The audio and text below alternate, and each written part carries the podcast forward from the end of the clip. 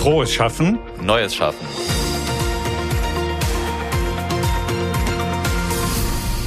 Wie schafft man es eigentlich, die richtigen Leute ins Boot zu holen? Diese Frage treibt wahrscheinlich alle Unternehmen um, aber besonders spannend wird es natürlich, wenn man in kurzer Zeit viele neue Mitarbeitende gewinnen möchte, wie zum Beispiel bei einem Startup. In der neuen Folge von Frohes Schaffen, Neues Schaffen haben wir heute einen Gast, der seit kurzem Director People and Culture bei Everphone ist und er soll dafür sorgen, dass die Kultur zu den Menschen passt und natürlich auch andersrum. Herzlich willkommen, Volke Grigo. Super, vielen herzlichen Dank. Ich freue mich, hier im Podcast äh, bei euch zu sein. Danke für die Einladung.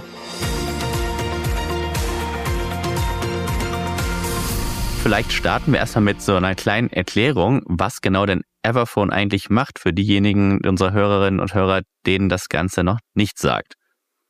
Ja, Everphone ist in der Tat ein B2B-Business, von daher eben halt auch nicht jedem bekannt, aber Everphone ist letztendlich der Rundum-Service für mobile Firmengeräte und wir erledigen im Prinzip alles für unsere Kunden, was mit mobilen Endgeräten in der Organisation zu tun hat. Und das geht von der Beschaffung über die Anpassung, über das Staging, Logistik und Schadensmanagement soweit, äh, dass wir uns eben halt letztendlich um den vollen Kreislauf kümmern.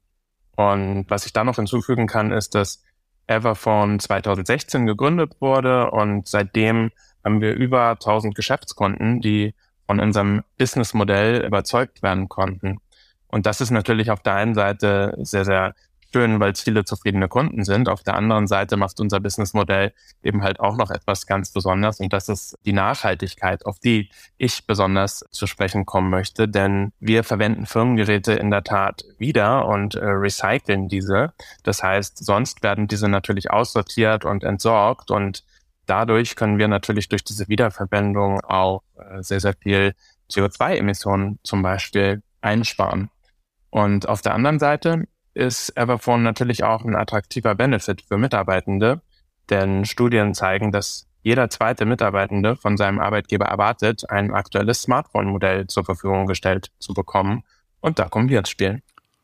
Ich fange gleich mal persönlich an, Volke. Diese Frage brennt mir einfach, seitdem ich das erstmal deinen Namen gelesen habe, nein, unter den Nägeln. Ja, du ahnst es, du ahnst ja. es. Woher kommt der Name Volke?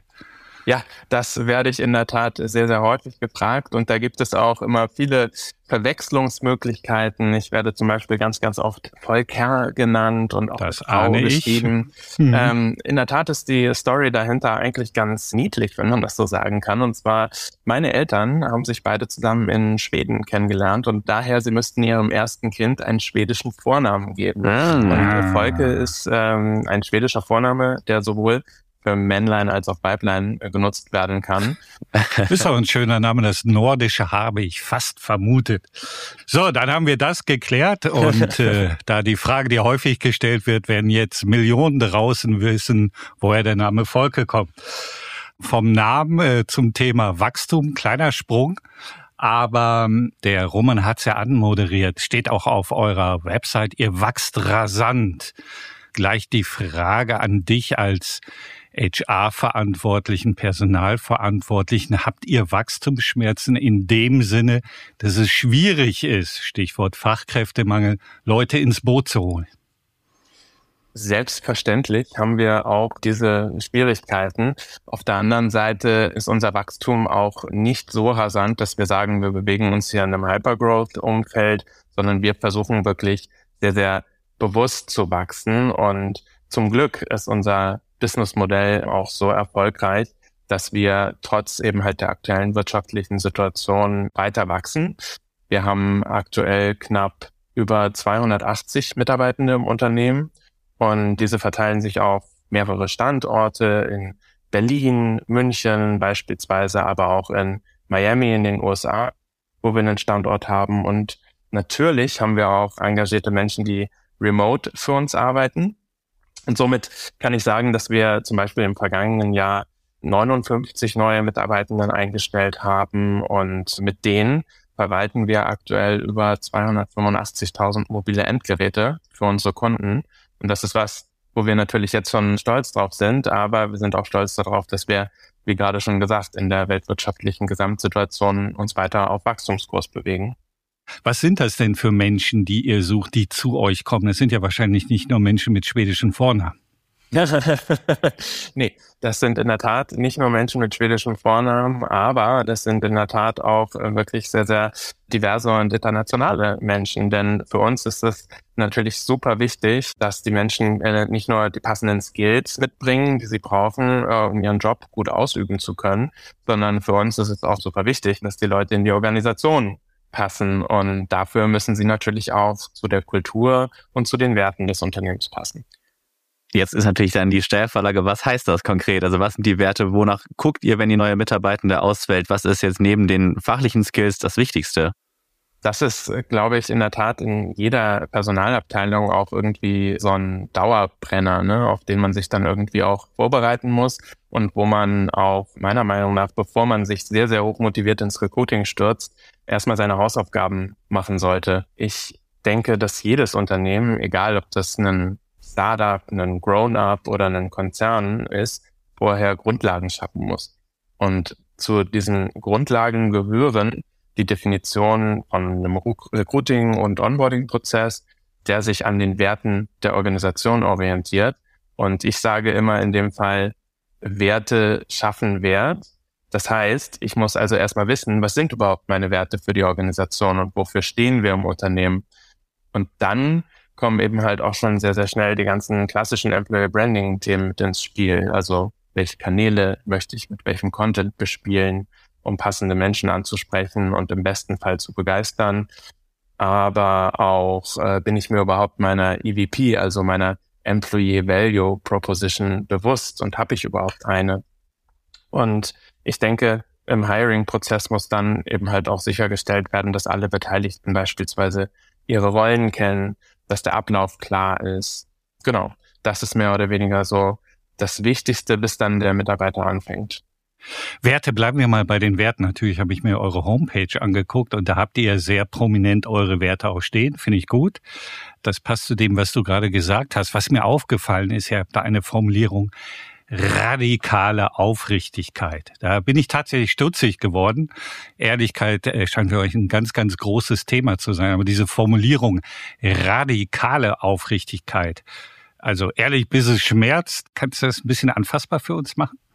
Ja, total. Letztendlich ist radikal natürlich irgendwo für uns alle vielleicht auch ein hartes Wort, was allerdings auch aus der Übersetzung irgendwo resultiert. Radical Candor, Radical Candor in dem Sinne, dass wir uns wirklich aufrichtiges Feedback geben und offen uns eben halt auch unangenehme Dinge sagen. Und das äh, basiert letztendlich dann natürlich auf einer Feedback-Kultur, die wir im Unternehmen pflegen, so dass wir uns sehr, sehr offen und auch ohne Schmerzen sagen können, was wir eben halt über uns oder über die Arbeit voneinander denken, ohne uns nämlich dann zu kränken, sondern das eben halt auf eine professionelle und sachliche Art und Weise zu tun. Das ist spannend, gerade so Feedback-Kultur. Redet natürlich jedes Unternehmen drüber, wir auch. Aber wir wissen alle, es ist auch nicht so ganz einfach, gerade was du sagst, mit deutlicher, mit aufrichtiger Ehrlichkeit umzugehen, dabei zu beachten, dass ich die Gefühle des Gegenübers auch im Blick habe. Kann man das in den Interviews schon erarbeiten, wenn ihr neue Leute versucht, für das Unternehmen zu gewinnen?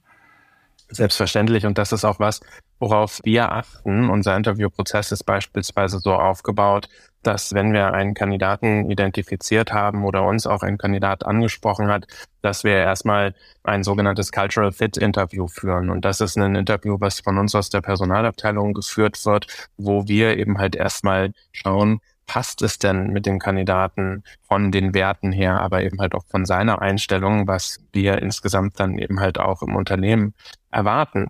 Und das zieht sich dann natürlich über den gesamten Interviewprozess, wo wir sowas evaluieren und verschiedene Methoden dann eben halt auch im Einsatz haben, bis hin dann eben auch, wo der Mitarbeiter einfach im Unternehmen anfängt. Ne? Also ich glaube, es ist essentiell, dass Touchpoints auch in der Probezeit einfach ja stattfinden, wo eben halt Mitarbeiter und Führungskraft sich aufrichtig austauschen und über das Onboarding, über die Performance im Onboarding sprechen.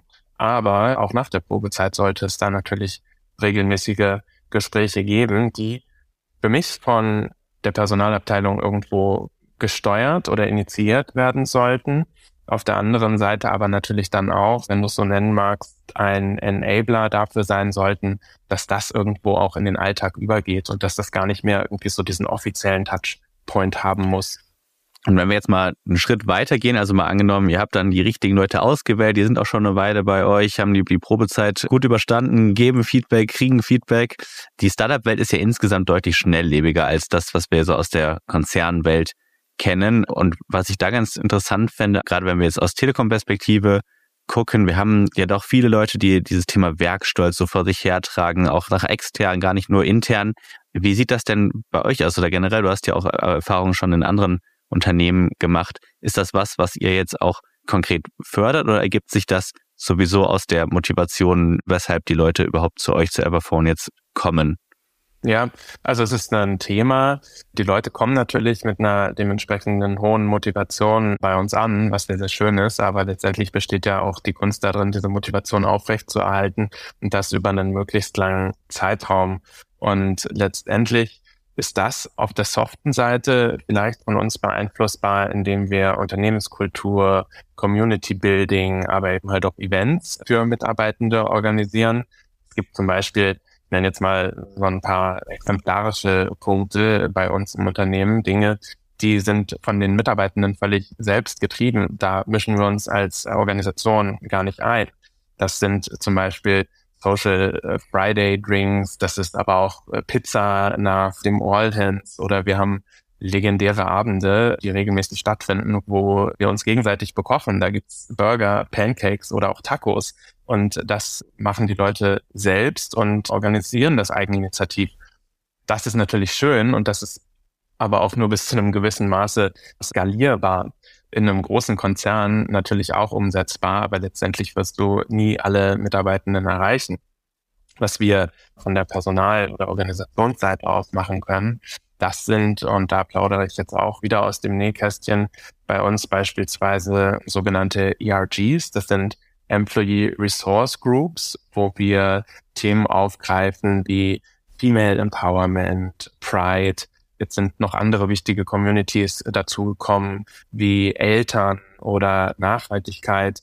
Und damit kreieren wir für mich bei Everphone ein aufrichtiges Gefühl der Zugehörigkeit. Und das ist, glaube ich, einer der wichtigsten Trigger der Mitarbeiterbindung und Zufriedenheit von Mitarbeitenden. Das gerade das, was du am Anfang angesprochen hast, das hört sich schon so ein bisschen nach so Family Vibe quasi fast ein bisschen an, ne? Ist das was, wo du sagst, weil es sind ja viele Leute, die sagen so, ah, die Arbeit ist meine zweite Familie und sowas. Jetzt vielleicht für dich persönlich nochmal gesprochen, wie stehst du dazu? Ist für dich Arbeit Arbeit oder ist das immer so ineinander verwoben? Wie stehst du dazu? Grundsätzlich für mich persönlich ist das alles ineinander verwoben. Ich äh, mag auch diesen Begriff Work-Life Balance gar nicht, denn für mich ist die Arbeit ein wesentlicher Bestandteil des Lebens. Und wenn, dann würde ich eher Work-Life-Blend sagen, weil irgendwie alles miteinander vermischt ist. Und für mich ist das völlig okay, wenn jemand sagt, hey, ich habe heute überhaupt keine Lust auf Friday Drinks, weil ich gerne Zeit mit meiner Familie, mit meinen Freunden verbringen möchte. Oder ich möchte auch einfach mal meine Ruhe haben, weil ich eine harte Woche hatte. Und dann bin ich halt dieses Mal nicht dabei, sondern vielleicht ist wieder das nächste Mal. Und von daher ist es auch kein Gruppenzwang, sondern einfach eine Option, die geboten wird und man kann sie nutzen, muss es aber nicht. Ganz spannend. Ich vermute ja, dass ihr relativ junges Team seid, was so das Durchschnittsalter bei euch betrifft. Ich habe letztens, ich weiß nicht, wo es war, eine Studie gelesen, da wurden junge Menschen befragt, also definitiv unter 25, ein Großteil, die da klar signalisiert haben. Und ich war ein bisschen überrascht, weil ich das sehr konservativ fand, dieses Ergebnis. Sie sagen, wir wollen eine klare Trennung zwischen Arbeit und Beruf. Also für mich völlig Privatleben, okay. oder? Bis, Ach, ja, ja, oder zwischen äh, Arbeit und Beruf. Arbeit und Privatleben, selbstverständlich. Danke, Roman. Also idealerweise fast schon diese 9-to-5-Job. Spürt ihr sowas auch oder ist das ein neues Phänomen? Wie schätzt du das ein? Ehrlich gesagt spüren wir es bei uns gar nicht so stark, weil eben halt ich aktuell in der Zeit, wo ich im Unternehmen jetzt da bin, dieses Community-Thema schon sehr, sehr stark wahrnehme. Von daher ist das nicht so ein Thema und bei uns ist das Durchschnittsalter ungefähr um die 32. Das heißt, wir haben jetzt auch nicht ganz junge Mitarbeitende. Natürlich ist 32 immer noch ein Alter, wo oh, man auch sehr, sehr viel vor mal. sich hat. ähm, ja, aber ich glaube, das ist dann wahrscheinlich auch von Unternehmen zu Unternehmen unterschiedlich. Nichtsdestotrotz weiß ich auch, dass sich eben halt in den jüngeren Generationen da eben halt eine klare Trennung gewünscht wird und dass sich der Arbeitgeber im Zweifelsfall eben halt auch ja darauf einstellen muss. Eine Nachfrage noch, weil wir gerade so bei Arbeitszeit sind. Ihr habt diesen Start-up-Charakter. Ihr habt, ich äh, komme wieder auf eure Homepage und auf eure Werte und da steht der für mich sympathische Satz, nur Ergebnisse zählen, nicht die Stechuhr. Und jetzt bin ich natürlich, du bist Personaler und musste ich natürlich auch mit dem Thema Stechuhrurteil auseinandersetzen. Wir wissen, dass das Bundesarbeitsgericht das EuGH-Urteil, also Europäischer Gerichtshof, zum Thema Arbeitszeiterfassung bestätigt hat. Das heißt, äh, verkürzt dargestellt, man muss die Arbeitszeit der Menschen dokumentieren. Wie geht ihr damit um? Habt ihr da schon Gedanken oder diskutiert ihr das noch? Wie ist das? Selbstverständlich. Also wir haben natürlich Gedanken und auch Möglichkeiten, dies zu tun. Nichtsdestotrotz ist es für uns, wie wir eben halt auch auf der Website sagen, wichtig, dass Mitarbeitende eigeninitiativ sich ihre Arbeitszeit einteilen können. Und dafür gehört für mich ein sehr, sehr hohes Maß an Autonomie, wo ich auch aus der Erfahrung sagen kann, dass das ein riesengroßer Punkt ist, wo Mitarbeitende sagen, das trägt zu meiner Zufriedenheit bei der Arbeit bei. Denn ich als alleinerziehende Mama vielleicht möchte erstmal um 14 Uhr mein Kind aus der Kita abholen und dann irgendwie Mittagessen kochen und später arbeite ich dann vielleicht abends um 20 oder um 21 Uhr, wenn das Kind im Bett ist, weiter und äh, hole dann mehr oder weniger die Arbeit nach. Klar, kann man da irgendwie die Arbeitszeit tracken, aber möchte ich dann nicht viel lieber als, als Arbeitgeber meine Mitarbeiter daran halten, indem ich ihr diese Flexibilität äh, gebe und das ermöglichen. Klar. Aber du machst ja also keine Sorgen um die Vertrauensarbeitszeit. Also naja, ich verstehe Sorge. das alles. Das, das Urteil steht ja, ja. So manchmal so im gewissen Widerspruch zu diesem guten und, glaube ich, von allen Menschen, die diese Möglichkeit haben, geschätzten Ansatz. Genau, also Sorgen in dem Sinne schon, dass natürlich die Flexibilität dadurch massiv eingeschränkt wird. Und zum Glück ist es ähm, aktuell noch nicht so, dass dort großartige Strafen und Kontrollen walten. Nichtsdestotrotz glaube ich, dass wenn es wirklich dazu kommt, dass wir hier 9-to-5-Jobs haben, weil eben halt da gewisse Kontrollen einfach auch stattfinden und das Ganze getrackt werden muss, dass wir dann uns natürlich wieder in ein Zeitalter zurückbewegen, was eben halt genau diese Flexibilität, die wir jetzt auch dank durch Corona ähm, erreicht haben, nicht mehr bietet. Ja, und ich glaube, das ist auch wirklich ein wahnsinnig großer Mehrwert, wenn man das so bieten kann. Ne? Ich habe die Woche jetzt mit einer Freundin gesprochen, die arbeitet beim, beim BKA. Die haben einen 41-Stunden-Regelvertrag und da ist halt auch nichts mit, ja, heute bin ich aber schon durch mit meiner Arbeit, äh, jetzt gehe ich heute früher nach Hause und mache dafür vielleicht einen anderen Tag länger, sondern ist halt eingestempelt, ausgestempelt, 41 Stunden und fertig. Ne, egal, ob du noch was an einem Freitagnachmittag vielleicht zu tun hast oder eigentlich schon früher ins Wochenende starten kannst. Das führte bei ihr zum Beispiel auch dann konkret dazu, sie gesagt hat, die Arbeit macht Spaß, aber das ist halt wirklich was, was mich massiv nervt und was dann dazu führt, dass man vielleicht doch irgendwie nochmal überlegt, ob man sich dann Arbeitgeber eher sucht, die halt diese Flexibilität in irgendeiner Form ermöglichen können. Ne? Und letztendlich ist es ja auch ein Geben und Nehmen zwischen Arbeitgeber und Arbeitnehmer, ne? weil letztendlich gebe ich als Arbeitgeber äh, dem Mitarbeitenden irgendwo auch mein Vertrauen, nämlich seine Arbeit eben halt sehr gut zu machen in einer Zeit, die er vielleicht selber auch, auch vorgibt. Ne? Und ich als Führungskraft in dem Moment bin natürlich auch in der Verantwortung, das zu bewerten und dann mit dementsprechendem Feedback wieder zu spiegeln, indem ich eben halt meinem Mitarbeiter sage, hey, das, was du jetzt vielleicht in 30 Stunden äh, gemacht hast, äh, reicht noch nicht. Und dann musst du eben halt länger arbeiten. Aber ich habe auch überhaupt kein Problem damit, wenn du das in 25 Stunden machst und äh, trotzdem super Ergebnisse produziert hast. Volker, zum Beginn unseres Gespräches hast du kurz das Thema EVP, also auf gut Deutsch Arbeitgeberattraktivität angeschnitten. Und da drängt sich natürlich gleich die Frage nach dem Purpose, also dem sogenannten Unternehmenssinn, Unternehmenszweck auf. Ich schätze mal, das spielt auch bei euch eine Rolle, aber was mich auch interessieren würde, ist, spürt ihr das bei der Talentgewinnung, dass Purpose wichtig ist? Ist das ein Thema für euch? Ja, das spüren wir auf jeden Fall und wir spüren das insbesondere durch diesen ganzen Sustainability-Aspekt. Ne? Also das ist ja was, was heutzutage auch wahnsinnig an Bedeutung gewonnen hat, dass Mitarbeitende einfach Teil von einem nachhaltigen Geschäftsmodell sein wollen. Und da haben wir das riesengroße Glück, dass unser Geschäftsmodell eben halt auch diesen Punkt mit aufgreift und das merkt man definitiv auch in der Belegschaft, sage ich jetzt mal, dass Mitarbeiter wirklich an Nachhaltigkeit interessiert sind und das nicht nur, wenn es um Firmenhandys geht, sondern eben halt auch, wenn es um Mülltrennung in unseren Küchen äh, geht beispielsweise. Ne? Und genau, von daher, das ist etwas, was wir natürlich auch in unseren Recruiting-Prozessen und auch im Employer Branding sehr, sehr stark nutzen.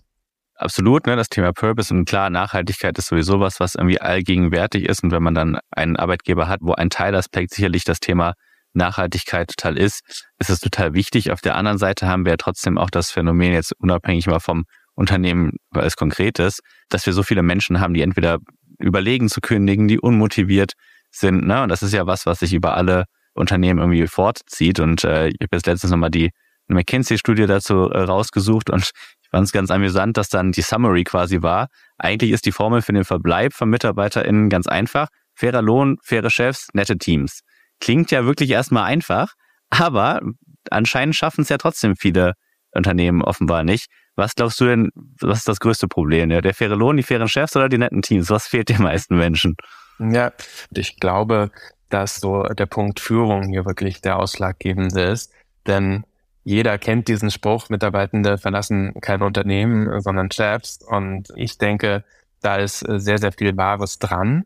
Und wir im Personalbereich sollten uns auf die Fahne schreiben, Führungskräfte mehr dabei zu unterstützen, dass äh, genau das nicht passiert, aber eben halt auch Führungskräfte äh, täglich besser zu machen und zu entwickeln. Und ich habe in der Vergangenheit auch ganz, ganz stark immer wieder beobachtet, dass Führungskräfte natürlich zum einen in ihrer Position sind, weil sie fachlich in dem, was sie tun, sehr, sehr gut sind und auch deshalb dann natürlich befördert worden. Auf der anderen Seite aber dann natürlich auch Schwierigkeiten haben, sich in ihrer neuen Rolle zurechtzufinden und wenig Orientierung, aber auch klare Erwartungen äh, von der Organisation erhalten.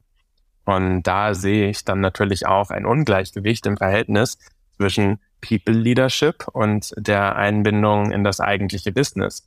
Und für mich als Personaler ist da natürlich der Wunsch, dass Führungskräfte sich zum Großteil ihrer Zeit um Mitarbeitende kümmern.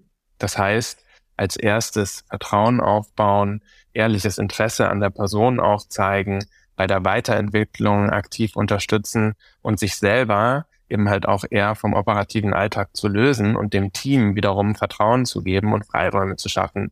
Denn ich muss doch als Führungskraft sagen, hey, meine Mitarbeiter, mein Team, ihr könnt das alleine, um mir dann eben halt die Möglichkeit zu geben, mehr in das Coaching reinzugehen und mehr auf die Gespräche mit meinen Mitarbeitenden zu suchen. Denn ich habe es vorhin schon mal gesagt, Autonomie, das ist super wichtig heutzutage geworden und ist ein großer Faktor für die Mitarbeiterzufriedenheit. Somit, liebe Unternehmen, wir müssen in Führungskräfte investieren und ein klares Zielbild von Führung im Unternehmen kommunizieren, damit jeder Mensch dann auch in der Organisation die gleichwertige Qualität an äh, Führung erhält. Ist das denn auch ein Generationending aus deiner Sicht? Ich meine, du sagst, ihr seid im Schnitt 32, Führungskräfte vielleicht dann im Schnitt ein bisschen älter, aber vermutlich auch nicht steinalt. Ist das was, was jüngeren Leuten leichter fällt aus deiner Sicht? Wahrscheinlich besteht da auch ein, in Anführungsstrichen, Generationenkonflikt, wenn man das so hart sagen möchte. Ich merke das ja äh, auch an mir selbst. Ich meine, ich bin jetzt auch noch nicht so alt. Ich bin 41. Nichtsdestotrotz erwische ich mich manchmal, wie mir ein äh, bestimmtes Verständnis dann eben halt auch fehlt. Und dann versuche ich mir natürlich an die eigene Nase zu passen und so ein bisschen äh, tiefer zu gehen und zu schauen, hey, was bewegt denn da jetzt eben halt auch eine gewisse andere äh, Generation und wie kann man da dementsprechend Verständnis aufbringen? Mit einem Auge blicke ich schon so ein bisschen sorgenvoll auf die Uhr, aber ich würde gerne mal auf ein Thema kommen, ähm, das können wir dir vielleicht nicht ersparen, aber mal sehen. Und zwar das Thema New Work. Wie stehst du zu diesem Begriff New Work und was ist das Thema New Work für dich oder was ist es für Everphone, wenn es ein Thema für euch ist? Ich höre natürlich raus, es ist ein Thema für euch, weil du bist auch für die Kultur verantwortlich. Genau, es ist auf jeden Fall ein Thema und auch das wiederum ist ein Thema, was von Flexibilität und Selbstbestimmung äh, getrieben ist. Und ich bin fest der Meinung, dass man als Arbeitgeber heutzutage gar nicht mehr drum herum kommt, sich damit zu beschäftigen, wie mache ich meinen Mitarbeitenden eben halt auch möglich, nicht aus dem Büro zu arbeiten oder auch nicht aus dem Homeoffice zu arbeiten, denn auch selbst Homeoffice ist heutzutage nichts mehr Besonderes, sondern ich muss mir darüber Gedanken machen, wie kann ich Mitarbeitenden ermöglichen, remote aus dem Café im Prenzlauer Berg zu arbeiten oder aber eben halt auch mal ein paar Wochen in Spanien nebenbei mitzuarbeiten. All das sind Themen, die super, super wichtig sind und wo wir auch in der Personalauswahl merken, dass das einfach Erwartungshaltungen sind von Kandidaten. Wenn ich nicht sage, du darfst hier zwei Wochen aus Italien arbeiten, dann entscheidet sich der Kandidat für ein anderes Unternehmen. Mhm. Ich meine, du warst zuvor bei Zalando, du warst bei Scout24, Mr. Specs, jetzt Everphone. Gibt es da große Unterschiede in der Kultur? Man hätte so das Gefühl, ja, es ist vielleicht alles so eine Richtung und nicht allzu tradierte Unternehmen oder Salando ist natürlich jetzt auch schon relativ groß. Was sind so da deine Erfahrungen? Also ich habe gerade bei Zalando, wo ich am längsten war in meiner Karriere, nämlich insgesamt sechseinhalb Jahre, natürlich unterschiedliche, nicht nur Unternehmensformen, sondern eben halt auch kulturelle Stadien, wenn man das so nennen mag, mitgemacht. Wir haben damals angefangen, als wir 400 Mitarbeiter groß waren bei Zalando, wo ich hinzugestoßen bin und wir wirklich in einem sehr, sehr start-upigen Umfeld gearbeitet haben. Und dazwischen äh, kam dann irgendwie Wandlung von der die MBH zur AG in die SE, dann irgendwie einen Börsengang mit dazu. Also eben halt auch wirklich äh, Faktoren, die nicht nur die Arbeit, sondern eben halt auch die Kultur des Unternehmens sehr, sehr stark beeinflussen. Und als ich gegangen bin, waren wir 14.000 Mitarbeiter groß. Also ein massiver Sprung, ein massives Hypergrowth, wo ich gespürt habe, dass die Mitarbeiter hauptsächlich getrieben werden von einer Motivation, einer gemeinsamen Motivation und einem ganz klaren Leitbild, nämlich gemeinsam an einem Strang zu ziehen. Und das muss ich sagen, habe ich so in der Form in keinem weiteren Unternehmen bisher gespürt, weil das da schon wirklich sehr, sehr extrem ausgeprägt war. Nichtsdestotrotz haben die drei Unternehmen, die du gerade angesprochen hast, natürlich auch schon Unterschiede, ich glaube, die Kunst besteht darin, zu versuchen, sich dieses start-upige Feeling, wenn ich es jetzt mal möglichst lange zu versuchen beizubehalten und nicht zu corporate zu werden. Denn du hast natürlich auch, gerade wenn du ein börsennotiertes Unternehmen bist, einfach Regularien, die du befolgen musst, die dann eben halt bestimmte Prozesse im Unternehmen auch einfach wieder schwieriger und komplexer machen. Und äh, keiner hat Lust auf irgendwie tausend Approval-Prozesse, sondern die Leute möchten schnelle Entscheidungen, die möchten ihren Fingerabdruck aufsetzen. Und das geht natürlich nicht, wenn du, ich sage jetzt mal übertrieben, vorher zehn Formulare ausfüllen musst und acht Führungskräfte befragen musst. Also dann kann man nur hoffen, wir hatten es eingangs besprochen, Everphone, ihr wachst, ihr wachst gut, auch über die Mitarbeiterzahlen, dass ihr diesen Prozess gut hinbekommt und eure Kultur sich nicht in die Richtung verändern, dass sie zu konzernig wird. Das kann man nur wünschen. Es ist sicherlich für dich und das Team eine große Herausforderung. Das auf jeden Fall und das ist in meiner Verantwortung. Da bin ich mir auch sehr, sehr bewusst. Nichtsdestotrotz verändert sich Kultur und es ist auch gut, wenn sich Kultur verändert, je nach Unternehmensgröße oder eben halt auch Unternehmensform. Und wichtig ist dann eben halt das Positive zu halten und vielleicht auch das Negative so ein bisschen auszumerzen oder loszulassen. Das klingt doch nach einem guten äh, Schlusswort, würde ich auch schon, schon sagen. Wir landen ja immer so bei einer knappen halben Stunde. Ich glaube, da laufen wir jetzt gerade so ein bisschen ja, schon raus. ähm, deswegen bleibt mir jetzt eigentlich nur zu sagen, vielen Dank für deine Zeit, dass du äh, bei uns zu Gast warst. War äh, super spannend, nochmal diese Einblicke wirklich in, in diese Startup-Welt zu kriegen, auch deine persönlichen Gedanken. Von daher, besten Dank. Danke, Roman und Christian. War auf jeden Fall toll. Danke dir, Volke habe eine ganze Menge gelernt, nicht nur was schwedische Vornamen betrifft, der musste jetzt nochmal kommen, sondern nein, vielen Dank auch für deine, wirklich für deine Insights, wie man eine mittelständische Firma, wie man damit umgeht bei Everphone und welche Themen. Nicht alle sind uns unbekannt. Also insofern vielen Dank für deine Einsichten. War spannend. Danke und weiter euch viel Erfolg mit dem Podcast. Dankeschön. Bis dahin. Tschüss. Das war's schon wieder mit einer neuen Folge von Frohes Schaffen, Neues Schaffen. Wenn ihr Lust habt auf die nächsten Folgen, dann klickt gerne auf Abonnieren und dann hören wir uns beim nächsten Mal. Bis dahin, alles Gute.